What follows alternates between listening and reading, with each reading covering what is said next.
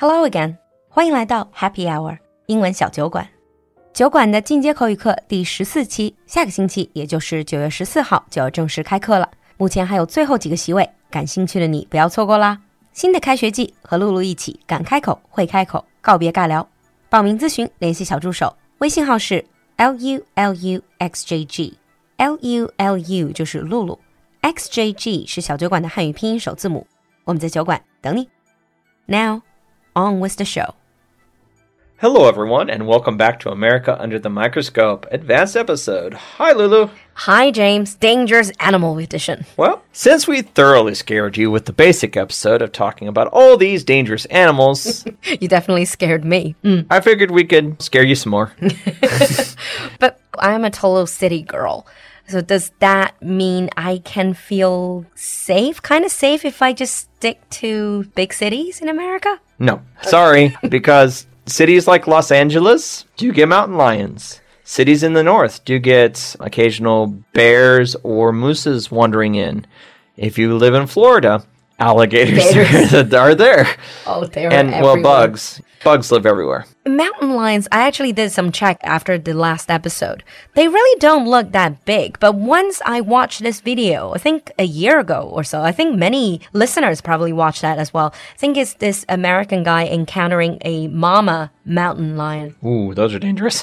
and it, she was obviously trying to protect her cubs, which are not in the video. But you could just see this guy backing off and trying to threaten the mountain lion, trying to be big. But all three minutes of video, all you could hear is him swearing.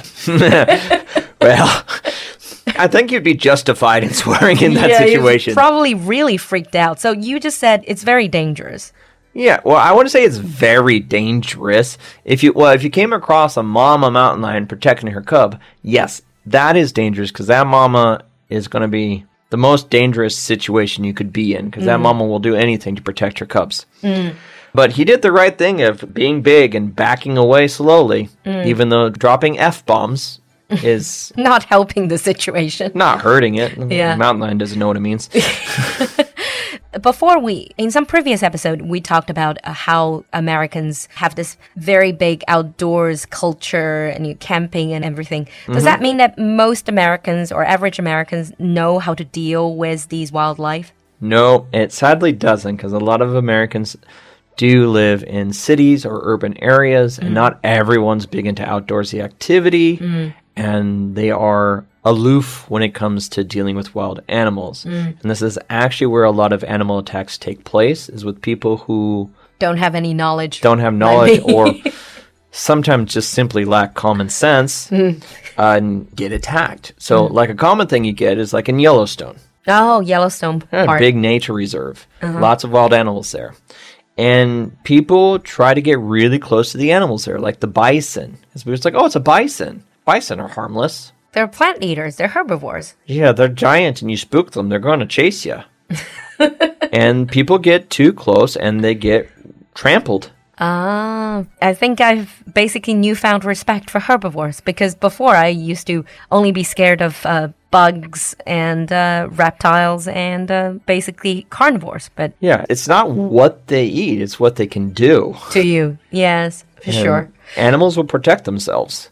So yeah, people just they think it's like, oh, it's like a zoo. I can get up close and take a picture. It's like no. In fact, there's signs everywhere that says keep your distance. Oh, so they are signs. Oh yes, they warn you. It's like keep your distance. Uh, if they're near, stay in your car. Don't try to touch them. So, like Yellowstone Park, that's uh, obviously a hugely famous tourist attraction. As a tourist, if I go to Yellowstone Park, what kind of precautions I need to take? Well, in general, keep your distance. That's that's the easiest thing to do. Is just keep your distance. Just keep a healthy distance so you and the animal. Don't do anything sudden that might spook them. Uh-huh. Uh, like don't make sudden loud noises. Don't make you know sprinting or sudden movements that might chase them. Don't throw things at them because that's something people will do. Don't try to feed them because that's also something people try to do. I thought feeding the animal is only bad for the animals. Well, they might Consider you you. No, they're not going to consider you food, but you can still get bit, still get trampled, Hmm. then get spooked, and then hurt you. So you're not supposed to feed them. Oh. They're not. It's not a zoo. It's not a petting zoo. They are wild animals. think of it as a safari kind of thing. Kinda, yeah. And in the previous episode, you also said about spiders and all these bugs, you need to check your shoes Yep. and where you step. Check your shoes. Well, where your step is much more about snakes and hiking. Snakes. Uh, Now, thankfully, snakes is something you don't really worry about much in the cities, hmm. unless you live in like certain very specific areas. Mm-hmm. For most part of the country, they're mostly only something you would encounter out and about in nature. Mm-hmm. And for them, you just watch where you step and mm-hmm. you'll avoid them. Okay, if you hear rattling, move away from the sound. would they launch attacks, like actively launching attacks? No, rattlesnakes are actually kind of they don't want to attack. That's they actually rattle as a warning. Ah, like back off. Back off. And well, if you get too close, yes, they will launch at you, and they can launch pretty far. Yeah. But in general, they will because you're not food to them. Mm-hmm. Humans are not food to rattlesnakes, so I they don't see. want to deal with us. I see. But apart from all these common sense things, can you actually buy some safety gears to protect yourself? Oh yeah, there's lots of safety gear. Everything from the you know what you'd expect like bug spray and all mm. that, but also things like bear spray. What is bear spray? It's supposed to be a spray that has a smell that bears don't like. I bet it's not honey flavored. It's, a, it's just a really nasty smell. I don't know if it really works or not, but, But then you'd be humans covered- can smell it. exactly. It's not just bear repellent, it's probably also people repellent. yeah. Then they have like snake venom kits that are supposed to help you get the venom out, which you're not supposed to use. Doctors don't recommend them. I think you just need to get anti venom. You just need to get to a hospital. Ah, You get bit by a snake, your goal is to get to the hospital as quickly as possible. I There's see. nothing you can really do in nature to to actually. to, to stop it. It's like you need to get you get yourself to the hospital, which can be a challenge. yeah, especially if you're really way in the wild. But honestly, the best safety gear for things is proper clothing. Mm. Like where bright colors actually help, Bright colors. so people can see you. oh, okay. I, because I've always heard that bright colors can attract bugs. Well, for bugs, yes, but not for big animals. We're not talking just about bugs. Uh-huh. Bugs, we have spray. Mm. If you're going someplace with snakes, it's recommended you wear like thick boots, mm-hmm, good course. thick pants that they're unlikely to bite through. When you're in places where there's bears, they recommend taking a gun. Oh. Uh, something with a good that has decent power because if you shoot a bear with a small caliber gun, you're just going to make the bear angry. Oh, God. All right. I don't think that really suits me because I think I pretty much will be scared stiff if a grizzly is trying to come after me. So that doesn't work for me. To be fair, so would I. Yeah. I'm not sure if I could shoot it fast enough. exactly. And then, like you said, you're just going to make him angrier if you Miss. if you miss or if you just hurt him a little bit. Mm. But dialing back a little bit, so far we have been treating these animals or talking about these wild animals like enemies because they attack, they can hurt human. They're not enemies. But they're just living their life, right? Right. And what's the situation like right now? Are they actually endangered? Are they precious animals or are they just normal? Some are endangered, some are not. Like the bugs are not endangered in any way. Mm. The snakes are also not endangered. Mm. Some of the bears are, some of the mountain lions are. And a problem with them, there's a in- slight increase in attacks because their habitats can be affected by human development. Mm-hmm. And so they end up moving into the cities. Global warming has also affected it. Mm-hmm, so they course. have uh, effects in their diet. So they might go into people's neighborhoods and eat mm-hmm. from their garbage cans.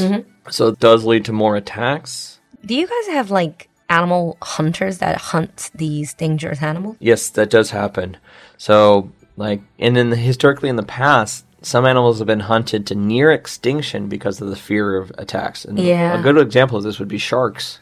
Oh, is it because of Jaws? Is because of the classic? Well, it's just a film? class that's like people think sharks are super dangerous. Mm.